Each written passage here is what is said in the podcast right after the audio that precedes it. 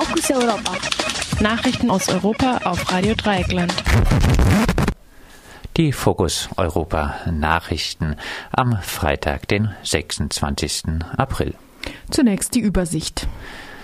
Österreich kürzt weiter bei der Mindestsicherung. Gericht zweifelt Polizeiarbeit bei G20-Protesten an.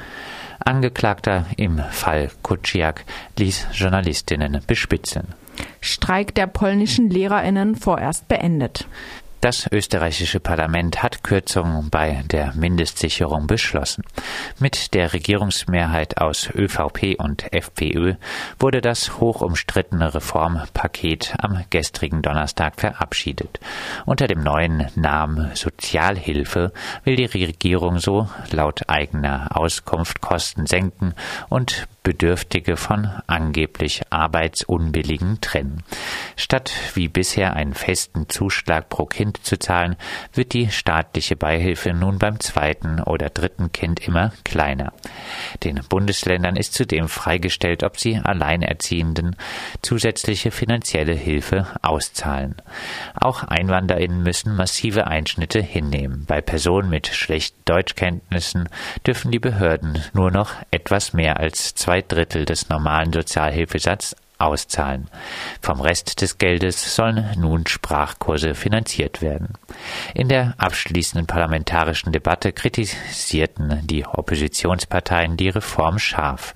Dass ein Heizkostenzuschuss nicht automatisch auf die Sozialhilfe angerechnet werde, sei allein dem Druck durch die Zivilbevölkerung zu verdanken, kritisierte etwa die SPÖ. Die zuständige Sozialsprecherin der FPÖ brachte in ihrer Rede erwartbar vor allem die angebliche Einwanderung in die Sozialsysteme vor. Gegen diese müsse man vorgehen, dafür sei das Gesetz ein wichtiger Schritt. Im Prozess um die Ausschreitungen bei den G20-Protesten haben die Richterinnen Zweifel an der Arbeit der Polizei geäußert. Vier Deutsche und ein Franzose stehen derzeit in Hamburg vor Gericht, weil sie sich 2017 an Sachbeschädigungen auf der Elbchaussee beteiligt haben sollen. Auf die als Beweismittel herangezogenen Ermittlungsakten und die Aussage des Ermittlungsführers soll aber, Zitat, wenig Verlass sein. Dies berichteten mehrere Medien unter Berufung auf Recherchen des NDR. Mehrere Zeuginnen sollen demnach vor Gericht vehement bestritten haben, dass die Aussagen in den Polizeiakten so von ihnen getätigt wurden. Die Richterinnen sollen daraufhin beschlossen haben, sich nicht allein auf die Ermittlungsakten und die darin vermerkten Zeugenaussagen verlassen zu können. Auch die Schlussfolgerungen des Ermittlungsführers und die Interpretation der Videoaufnahmen sind den Recherchen zufolge zweifelhaft. Im Fall der Videos war laut NDR von Zitat suggestiven Bearbeitungen durch die Polizei die Rede. Die Identifizierung des angeklagten französischen Staatsbürgers scheint durch die Zweifel an den Videos ebenfalls wieder unklar zu sein. Hier soll nun ein Sachverständigengutachten in Auftrag gegeben werden. Der mutmaßliche Auftraggeber des Mordes an Jan Kutscherk soll mehrere JournalistInnen bespitzelt haben. Marianne Kotschner soll in verschiedenen Fällen zwischen 2017 und 2018 ReporterInnen ausspähen hat lassen, die zu seinen Geschäften recherchierten. Dies geht aus den Ermittlungsakten zu Kotschner hervor. Der Geschäftsmann wurde vor wenigen Wochen wegen des Mordes am Investigativjournalisten Jan Kutscherk und dessen Lebensgefährtin angeklagt. Berichten slowakischer Medien zufolge soll Kotschner unter anderem einen ehemaligen Geheimdienstmitarbeiter mit der Überwachung beauftragt haben.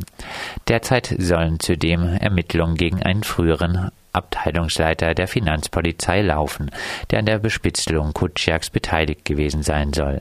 Laut Medienberichten habe dieser ausgesagt, der Auftrag dafür sei vom damaligen Polizeipräsidenten gekommen.